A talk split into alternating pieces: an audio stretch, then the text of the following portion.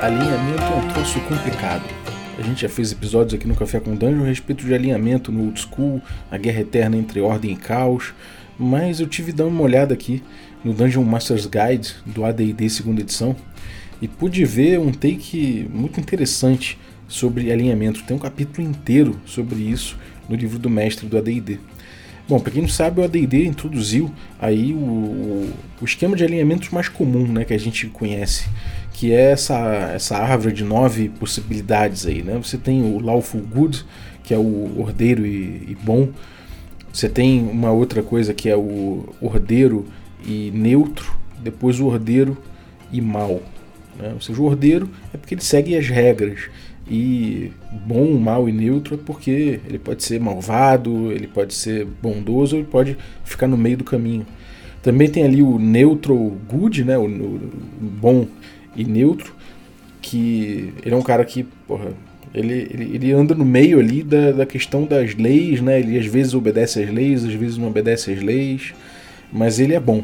De forma geral, ele está sempre querendo fazer o bem. Né?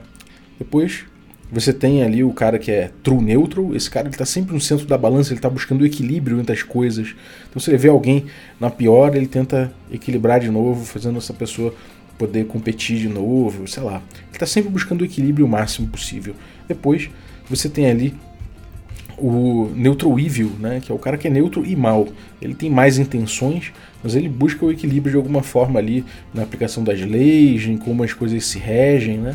Como o mundo se rege, ele tenta, ele tenta equilibrar isso, né? trazer um equilíbrio para isso. Às vezes seguindo as regras, às vezes não seguindo, mas sempre maldoso, né? sempre de má fé ali. Depois você tem o chaotic good, né? o cara que é caótico e bom.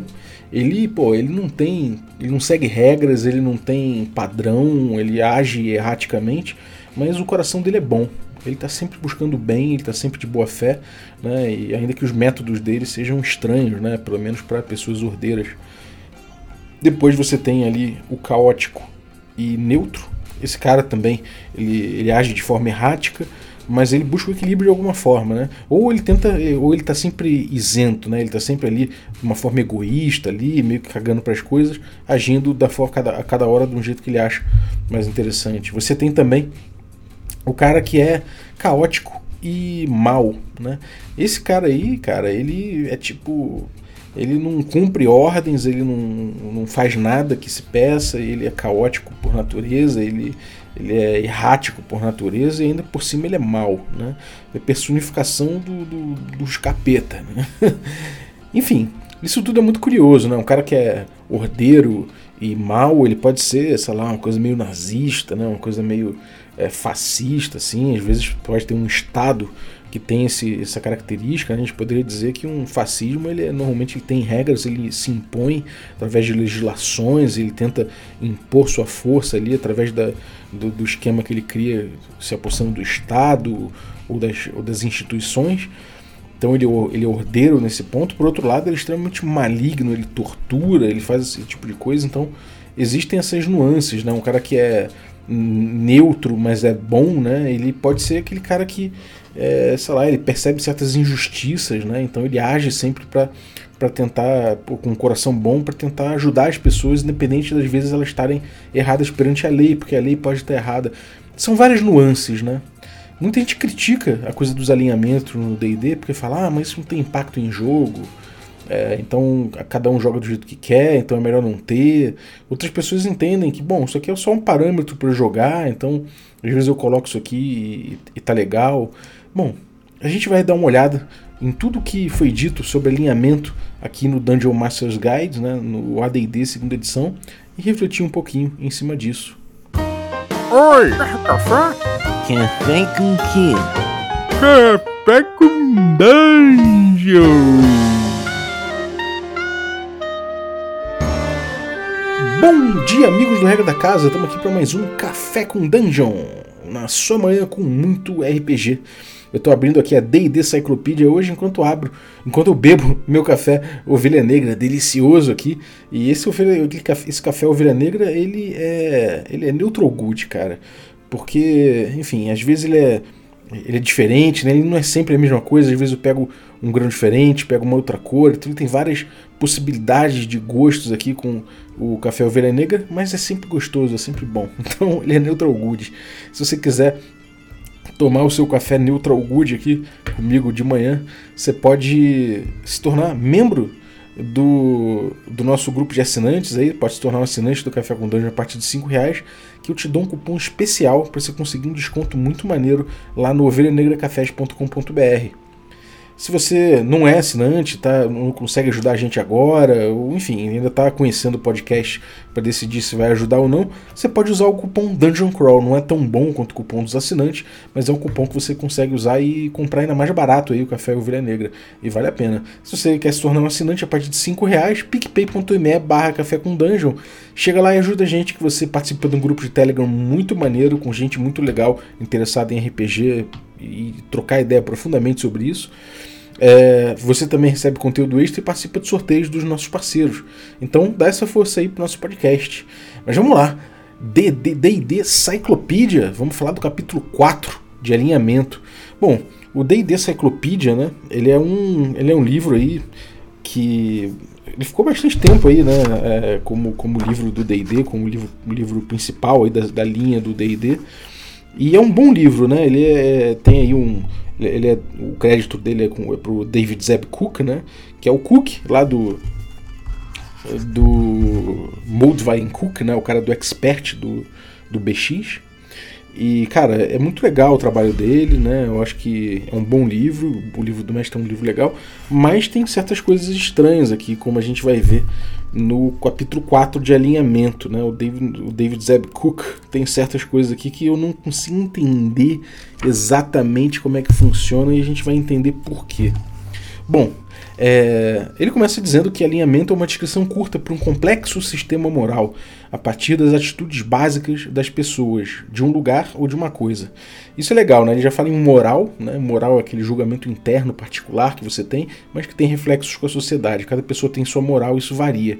Já é, é em contraste com uma ética, por exemplo, que é uma coisa que geral aceita, né? Todos aceitam como como uma coisa que a sociedade espera, né? não, não, não muda de pessoa para pessoa, é uma coisa generalizada né? e parte da moral.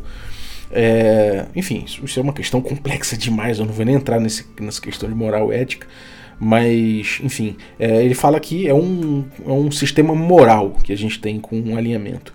E ele fala também que tem uma coisa que é curiosa aqui, né, que isso não é uma coisa necessariamente das pessoas, mas dos lugares e das coisas também, né? Então, uma espada mágica, uma cidade, um, um, estado de forma geral, uma igreja, um deus, isso tudo tem alinhamento no AD&D. Beleza.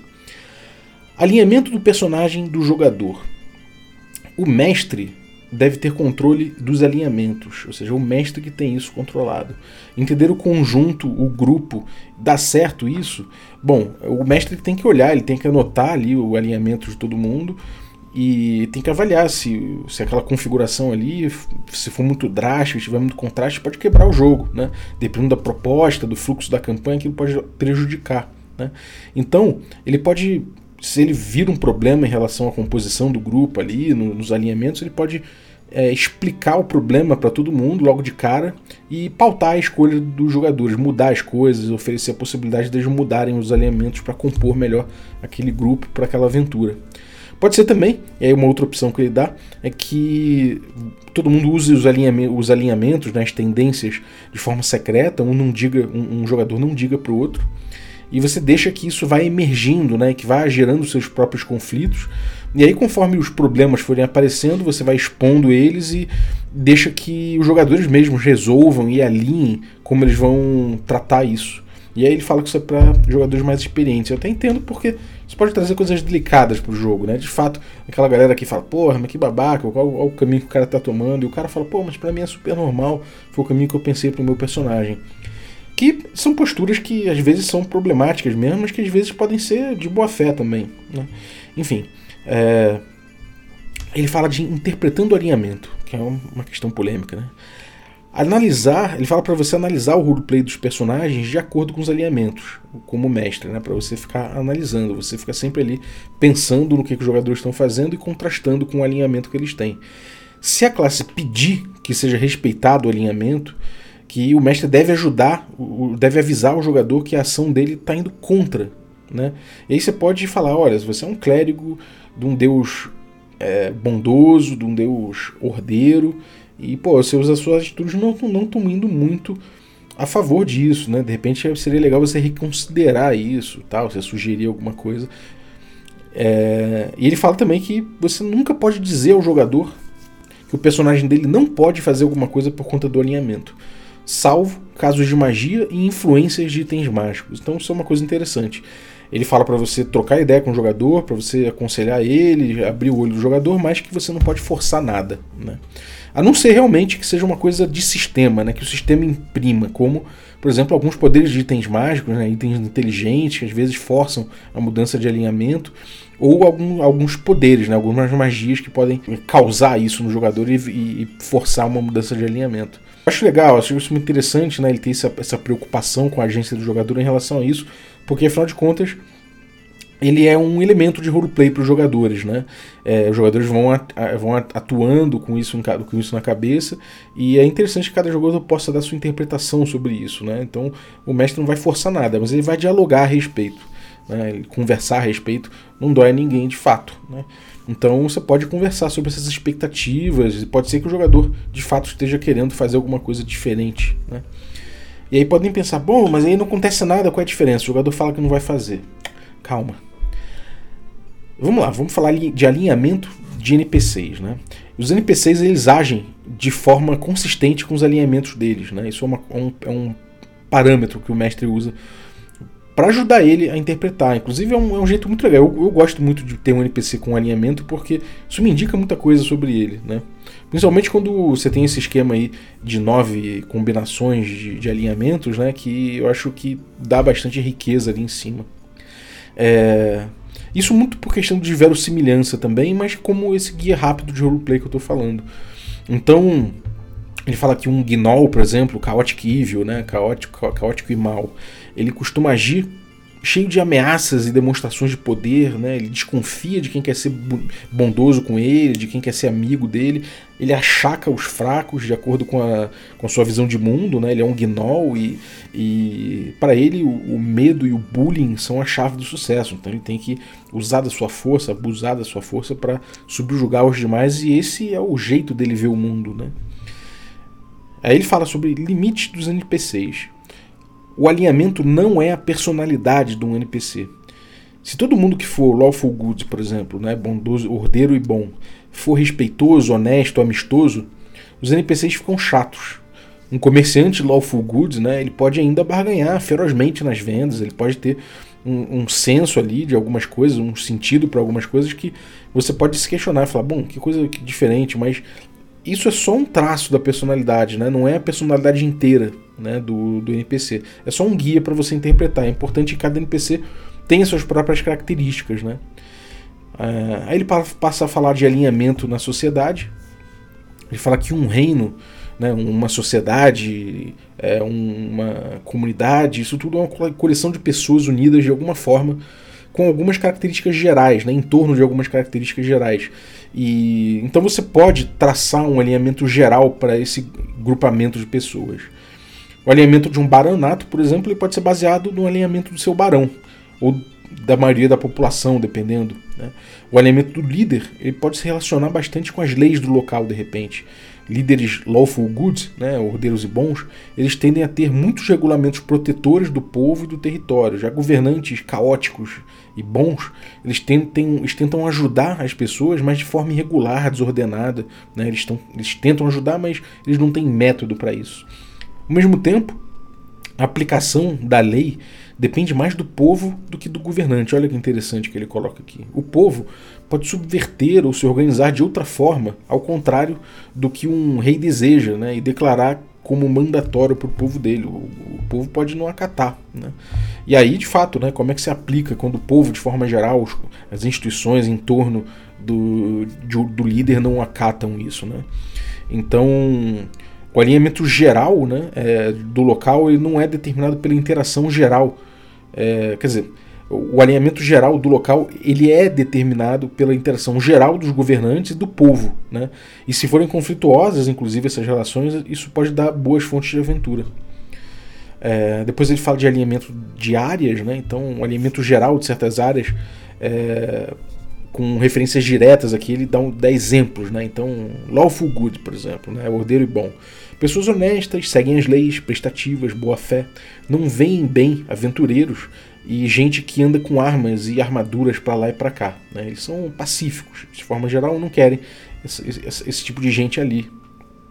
Então, inclusive, eles podem ser bondosos, mas as leis podem pedir gentilmente que os aventureiros deixem as armas fora da cidade ou no depósito público ou que não entrem. Né? Lawful Neutral. Os, os ordeiros e neutros. Né? Pessoas não apenas seguem as leis, mas são criadores apaixonados por burocracia, ou seja, eles criam burocracia das formas mais herméticas possíveis. A tendência de regular e organizar tudo leva facilmente à perda de controle. É, tem bastante é, ministro, é, é muitos conselhos, comissões, departamentos, quanto maior a cidade for. Né? As pessoas não se importam muito com a efetividade e a eficiência do governo, desde que continue funcionando de forma geral. Então você tem aí pesadelos kafkinianos, né? Lawful né, que é o ordeiro e mal. O governo é marcado por leis severas, com punições muito duras, sem muita preocupação de apurar inocência. As leis não visam justiça, mas manter o status quo. Classe social é crucial. Suborno e corrupção são formas de vida. Xenofobia come solta. E aventureiros sofrem dela. Suprimem violentamente revoltas e liberdade de expressão. Depois ele coloca aqui no mesmo balaio, mais ou menos, o neutral evil, neutral good e true neutral, né? O, o neutral neutral que seria. O neutro bom e o neutro mal juntos, né? Eles adotam um governo que acham melhor no momento. Um desenho de poder é, dura enquanto conseguir se manter. É basicamente isso. O poder ele dura enquanto ele se mantém. Não existe uma expectativa, nenhum trabalho é, em volta da população para manter aquilo. As pessoas defendem o poder posto enquanto lhes convier ou talvez enquanto as forças estiverem equilibradas de alguma forma, o que de certo, de certo jeito garante liberdade. Territórios, assim, costumam ser bons entrepostos entre espaços de alinhamentos muito diversos, eventualmente mudando a própria tendência de forma conveniente no meio desse conflito. É, já alguns locais aí neutros e, e maus, eles costumam ter, ser, é, ser ditaduras benignas, né? enquanto alguns neutros e bons são ditadores esclarecidos. Não sei exatamente o que é um ditador esclarecido, né? mas talvez seja aquele ditador que tem a melhor das intenções e tudo mais, ele está ali, enfim, ele está ali lutando contra o mal dentro do seu povo, mas ele tem boas intenções, sei lá. O Neutral Evil costumam ser ditadores benignos também, né? O Neutral Evil, o que, que é? é? Eu acho que são mais ditaduras malignas, né, na verdade. Então, são ditaduras ali que, pô, é meio, é meio difícil da gente da gente chegar né, no, nesse, nesse sumo do que, que é o true neutral, né, a ditadura, ou quer dizer, o, o esquema true neutral. Você está sempre buscando o equilíbrio geral das coisas, mas você não, não consegue chegar exatamente nele, né? Você está sempre ali pendendo para um lado e para o outro para equilibrar as coisas. É, é, bem doido, assim. Essa parte aqui é um balaio de gatos que ele coloca o neutral evil, o neutral good e o true neutral. Mas a gente tem é, possibilidade, desenhos interessantes. O Chaotic Good, né? Ele tem boa fé. O local Chaotic Good, a cidade, sei lá, a área Chaotic Good, ela tem boa fé. E as pessoas tentam fazer o certo.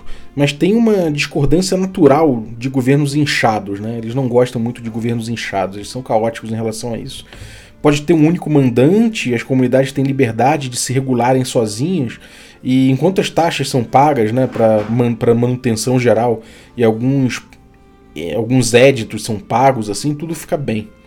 As instituições são fracas para garantir a lei, mas turbas acontecem naturalmente e fazem justiça com as próprias mãos. É típico de territórios de borda de império. Isso é muito louco, né? Essa coisa das turbas, essa coisa aí do, de uma coisa meio liberal, né? De você não, não gostar ali do, do império, do governo, mas eu acho que de forma geral aqui as turbas e tudo mais que eles falam são pessoas, né, são civis tentando manter a lei porque as instituições não estão rolando, né? Elas não gostam das instituições. Tem os Chaotic Neutral aí, que não há governo, né? Há uma anarquia, na verdade. Um forasteiro pode achar que chegou numa terra de doidos, né? Então você vê que há um certo desprezo pela anarquia aqui do lado do, do lado do Cook. Depois ele tem o Chaotic Evil, né? a lei do mais forte, que ela é feita de muito medo e obediência forçada. O poder é feito por uma série de homens fortes, chefões de parcelas da população. Assassinato ele pode ser aceito como um meio de resolver as coisas, inclusive. Golpes, conspirações, expurgos. Aventureiros facilmente são usados de peões em conflitos internos eliminados quando não mais servem ou se tornam uma ameaça para esses homens fortes. É, depois a gente tem lá, variando o alinhamento social. Dentro de uma mesma cidade pode haver mudanças. O centro cívico pode ter uma tendência bem diferente das cercanias dele, por exemplo. O mundo ele é cheio de exemplos interessantes dessa diversidade e você pode se inspirar né, é, para combinar essas características e organizações políticas possíveis com cada alinhamento. Né? Então é isso, você pode pensar que as áreas, né, diferentes é, forças políticas de um, de um ambiente elas têm diferentes alinhamentos. E isso dá bastante caldo para a aventura. Né? De fato, um City Crawl, por exemplo, um jogo que, que, se foca dentro de uma cidade, é legal você ter isso, né? Você ter facções diferentes, com visões de mundo diferentes, porque tem origens sociais diferentes, castas diferentes, esse tipo de coisa. Então isso é muito interessante. Depois ele aborda religiões, religiões, né? As crenças e práticas de cada religião costuma definir seu alinhamento geral. Uma religião que, consegue, que prega convívio pacífico, empatia e cuidado com o próximo provavelmente estará próxima de, uma, de, uma, de um alinhamento lawful good. Já aquelas que buscam o aperfeiçoamento, aperfeiçoamento individual, a purificação e a perfeição, provavelmente são chaotic good. É esperado que os sacerdotes das religiões comum, é, comunguem desse alinhamento da deidade, né, porque eles são exemplos da conduta dentro de sua fé. Ainda que, que isso que possa ser interessante né, para o jogo, um personagem que tenha suas próprias justificativas para divergir da tendência geral da sua congregação. Né? Então você pode pensar aí que de repente na igreja, você tem a igreja geral, a igreja católica como um exemplo, né? mas ela tem sua doutrina, mas lá dentro você tinha de repente os franciscanos pregando a pobreza de Cristo. Né? Então eles podem ter ali o, é, visões diferentes de mundo e isso ter alinhamentos diferentes, né? divergentes. E aí, como é que a igreja age? Ela excomunga esses caras? Ela age com força sobre eles? Ou ela permite, debate? Como é que é essa relação? Isso é muito interessante de explorar. Né? No Tretas de Porto Príncipe, que era o City Crawl que eu estava fazendo com Caves and Hexes, tinha isso dentro da Igreja de Fortuna. Por mais que a Igreja de Fortuna fosse teologia da prosperidade, é, tivesse aliança com milícias, fosse absolutamente é, enfim, cheia dessas, dessas, dessas ideias aí de, de que, pô, é, se você fizer, se você acreditar, você consegue chegar onde você quiser, esse tipo de coisa aí, e lucro é, é o objetivo final de tudo, é, a moeda, os juros, ela, ela elogia esse tipo de coisa toda. Existe gente dentro da igreja de fortuna que tem uma outra tendência e quer distribuir o dinheiro, as riquezas, odeia o acúmulo, odeia a usura, né? Então isso é muito legal você trazer para o jogo, né? É... Depois ele fala de itens mágicos, né? que há itens muito, muito poderosos, muitas vezes inteligentes e que possuem alinhamento, inclusive. Isso não é um indicativo das suas propriedades morais, mas uma limitação no número de personagens que podem usá-lo. O usuário deve ter sua mesma tendência para funcionar de forma adequada. Cada item desse naipe, né, ele é feito com um ethos específico em mente. E esses itens são, esses itens alinhados, né, eles vão revelar grandes poderes para quem se alinhou com o item, né? É, mas só quem for realmente similar no alinhamento. Caso contrário, esses poderes adormecem. É, hoje podem até mesmo afligir, é, é afligir com algum mal a pessoa de um alinhamento distinto que porta né, esse item. E eles devem ser muito, muito raros na campanha, segundo o segundo Cook. Um item com um alinhamento significa muito poder e um propósito, dando, dando espaço a aventuras intensamente dramáticas, né, enquanto os personagens aprendem sobre os próprios itens e os próprios itens e tentam proteger essas relíquias. Basta ver o anel, né, o anel 1. É, esse tipo de coisa dá realmente é, aventuras ótimas, né? Você tem o peso de carregar uma relíquia profunda que às vezes tem a ver com a própria concepção daquele mundo, né? É, ele fala de mudanças, né? Que é uma parte muito curiosa, né? Ele fala que tem um segundo tipo de item mágico no tocante a alinhamentos, que são aqueles que fazem o personagem mudar de tendência instantaneamente, fazendo uma lavagem cerebral também e mudando de súbito seu jeito de agir. Né? Aí ele fala de alinhamento como visão de mundo. Alinhamento ele pode ser o tema central da campanha. Estaria o mundo em meio a uma guerra inexorável entre ordem, neutralidade e caos? Isso acontecia nas edições antigas do D&D, né? Isso muda a concepção do mundo e as perspectivas de cada personagem perante cada evento e situação que acontece. Numa campanha típica, o conflito primário não é entre alinhamentos, né? É, ela costuma ser pautada ali por paixões, desejos, é, coincidências, intrigas, virtudes. E as coisas acontecem como no mundo real, né? É mais fácil você criar cenários assim por conta disso, dependendo do senso de drama, né, de aventura do mestre e da habilidade de storytelling dele, segundo Cook. É, ocasionalmente os personagens descobrem uma, um grande plot e questões que pareciam isoladas, né, de repente começam a fazer parte de algo maior. Porque afinal de contas você tem uma linha geral, né, que é esse grande conflito que é central para o jogo. Porém, para os DMs com um gosto por conspirações, né, ou é, é, interações intrincadas, um mundo diferente pode funcionar melhor, né? No, tipo, os deuses, cultos, reinos e forças elementais, cada, de cada alinhamento, eles estão sempre em conflito entre si. Às vezes os personagens podem estar tá cientes do seu papel nesse grande conflito, mas às vezes não também. É, ainda mais raras né, são as campanhas na, nas quais os personagens representam uma terceira força, diferente dessa batalha, de fora, ignorada e esquecida pelas demais. Esse, nesse mundo, as ações dos aventureiros podem render muitas surpresas, né? É, isso é interessante, né? Aquele grupo que é o, o outsider, né? O grupo que vem aqui e consegue olhar de fora aquele conflito e atuar ali dentro com, com bastante força, né? Mas ainda assim mergulhando nesse tema central. Ele fala das tendências e conflito, né? Há vantagens e desvantagens de se construir uma campanha em torno de conflitos de alinhamento. O lado bom é que os personagens sempre têm missões, né? E uma linha de história contínua, persistente. Além disso, o heroísmo pessoal permeia o jogo porque os jogadores sabem que seus personagens estão fazendo coisas importantes, né? E isso vai afetar o mundo em larga escala. Né? Então é aquela agência que você fala, nossa, o impacto que a minha, minha escolha teve aqui. Isso é interessante no primeiro momento, mas tem desvantagens também. E essas desvantagens elas podem ser evitadas por um bom mestre, segundo Cook. Aquele velho papo do bom mestre. Né? A primeira é o tédio. Se tudo envolver manter o equilíbrio entre as forças, é, ou participar de uma cruzada por alguma dessas forças, os jogadores cansam fácil, porque fica monótono, né? fica sem contraste. A solução que ele diz é variar o tema nos objetivos das aventuras. Às vezes eles agem em nome de uma grande causa, às vezes em benefício próprio. Nem sempre precisa haver batalhas titânicas de bem contra mal, luz contra escuridão, às vezes é só uma questão de sobrevivência, por exemplo. Outra questão é que tudo que os personagens fazem pode afetar a missão deles. Né? Um mundo onde o alinhamento cumpre um papel tão marcante é, gera uma rede, uma rede complexa, né? um emaranhado de corrente de causa e efeito.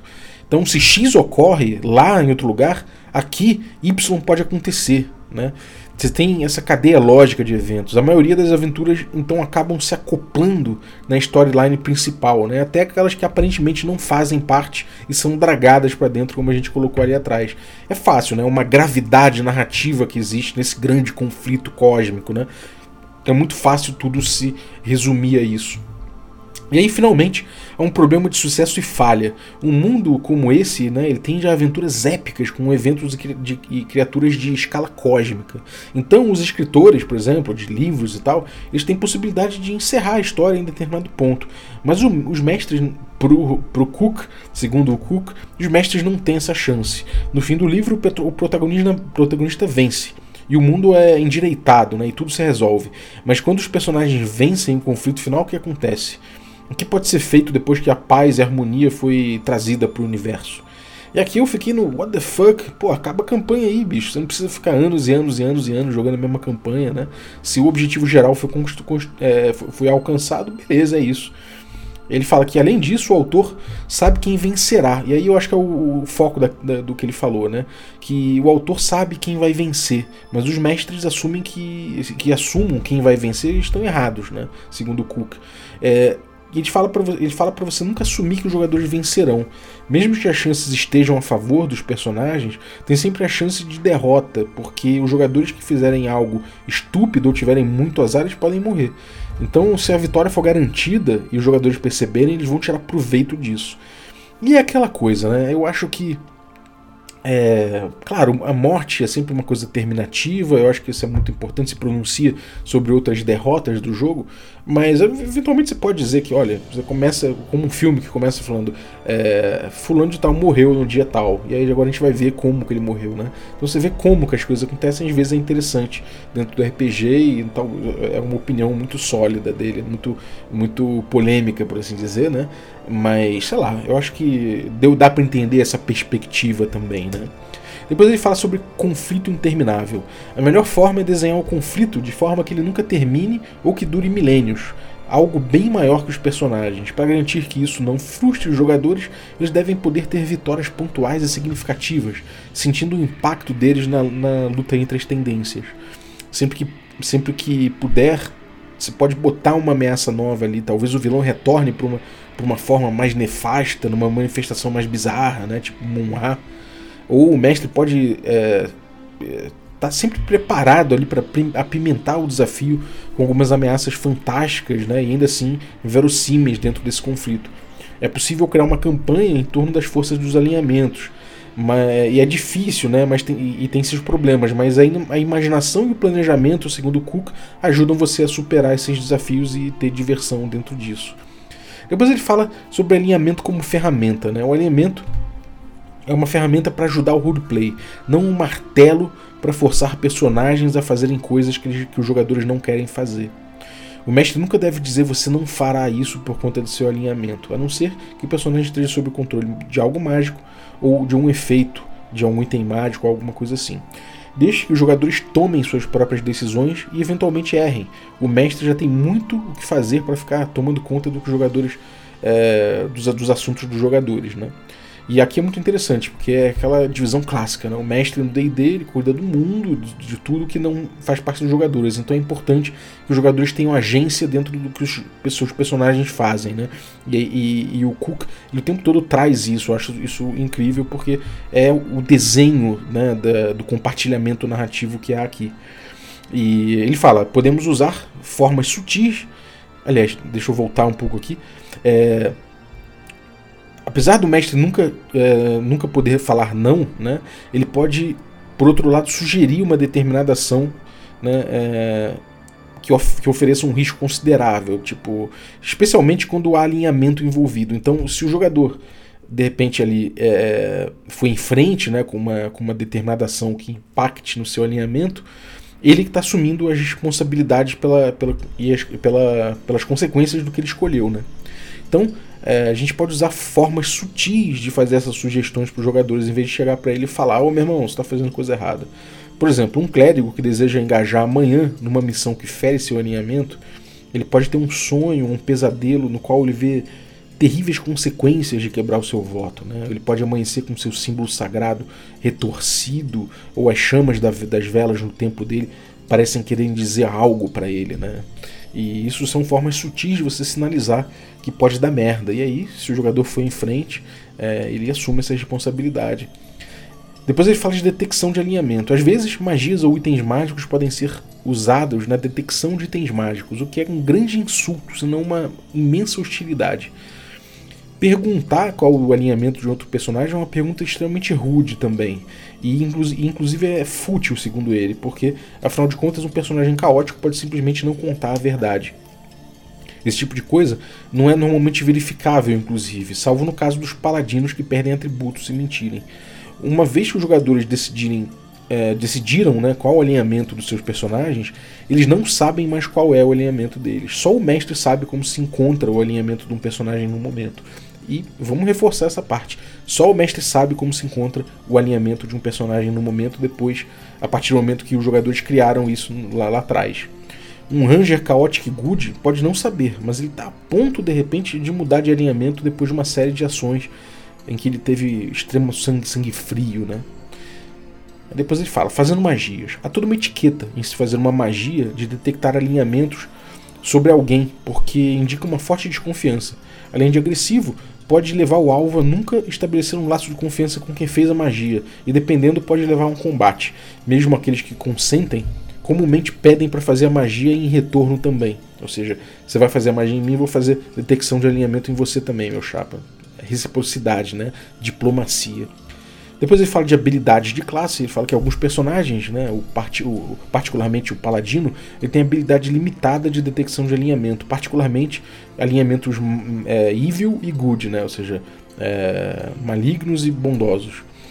Essa magia só é capaz de detectar, porém, intenções malignas especificamente, quando elas estiverem rolando, né, mas não traços gerais de alinhamento. É, ou então elas detectam criaturas que são tão corruptas e maldosas que fica evidente isso.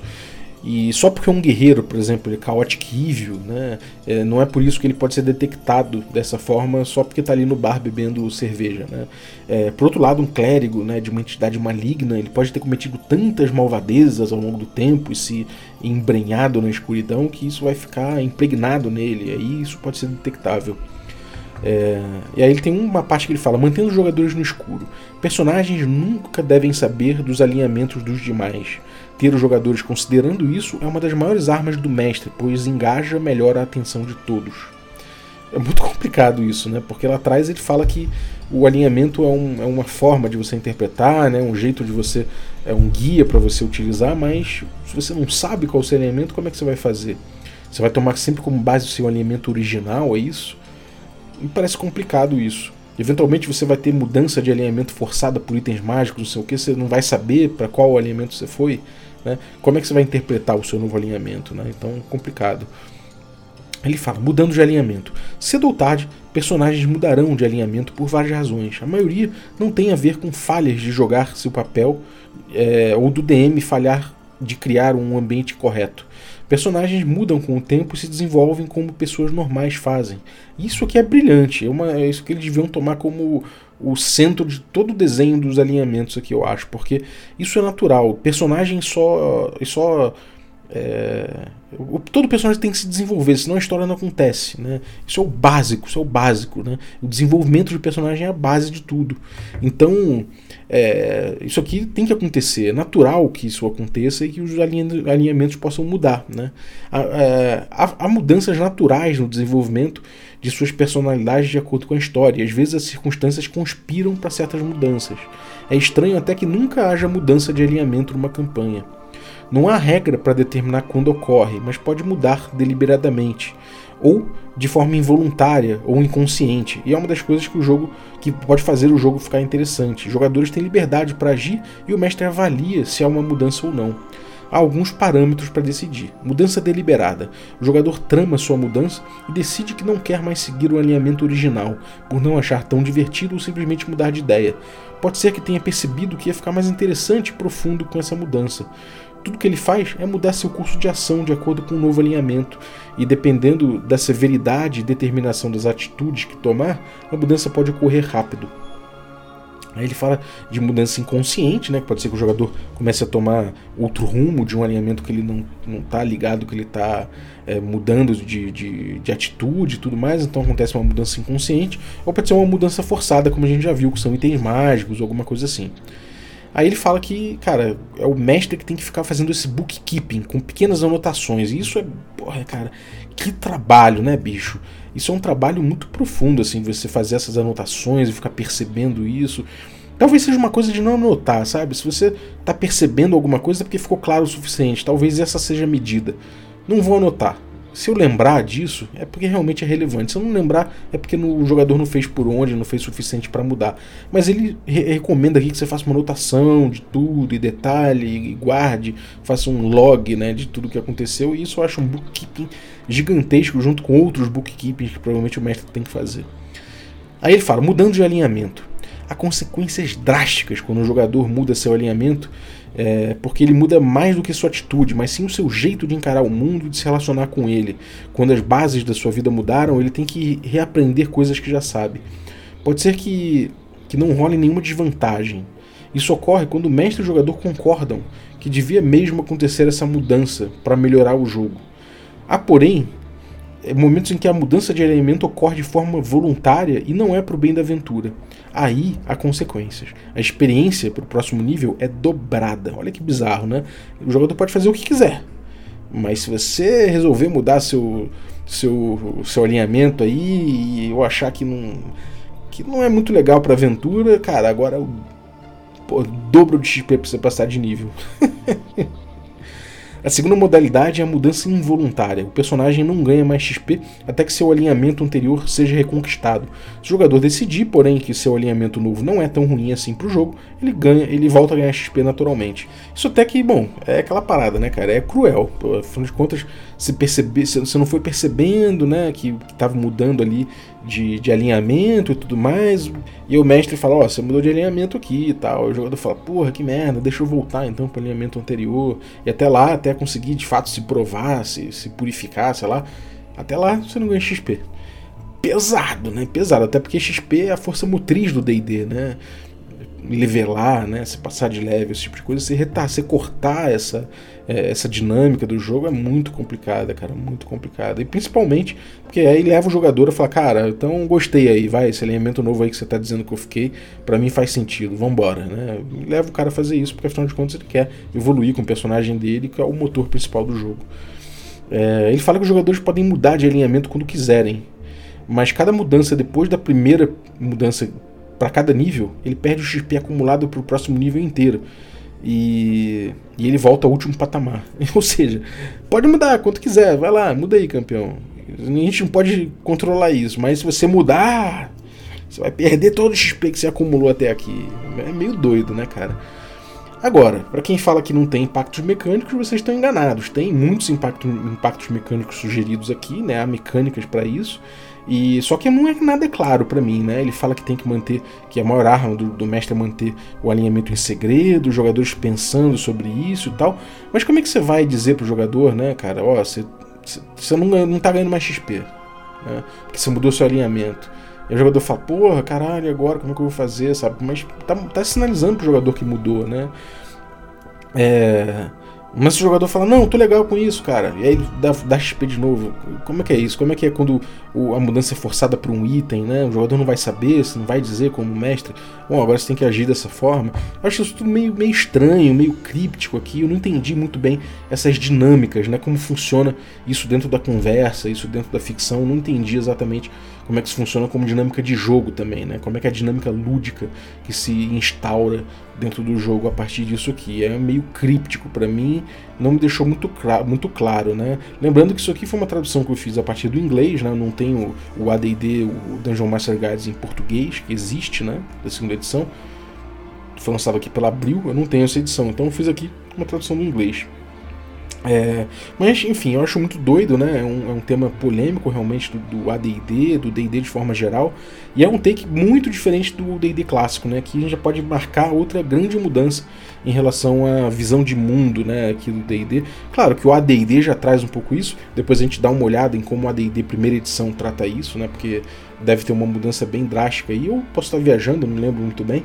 Mas pelo que eu lembro muda, né, cara? Pelo que eu lembro tem uma mudança aí nessa, nessa análise das coisas aí. Vai ser legal a gente ver como é que funciona um AD&D primeira edição, porque eu posso estar viajando. Então pode ser de repente igual já, essa mudança já tinha vindo antes. Mas vamos dar uma olhada. Eu particularmente gosto muito da visão do D&D clássico, né? Do D&D Basic. É, quando eu tô falando clássico, eu tô falando do Basic, né? Da linha Basic ali. E...